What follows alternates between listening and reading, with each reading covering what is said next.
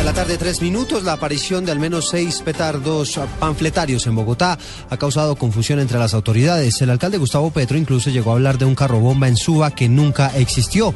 ¿Cuál es el reporte oficial a esta hora que entrega la policía? Natalia Gardiazabal. Seis panfletarias fueron encontradas en la capital del país, según informó la Policía Metropolitana de Bogotá, que además agregó que una de las seis se activó en la carrera novena con calle 50 Sur, en la localidad de Rafael Uribe Uribe. La institución reiteró que este artefacto no generó daños materiales ni hubo heridos. Las cinco panfletarias que no se activaron fueron encontradas, una en Chapinero, dos en la localidad de Suba y dos en la localidad de Santa Fe. Las autoridades señalaron que estos artefactos explosivos buscan repartir publicidad de la guerrilla de las FARC. El general Guatibonza también hizo referencia al estallido de un artefacto explosivo en Lourdes el pasado viernes y no descartó que sea obra de las FARC. Natalia Gardia Saba, Blue Radio.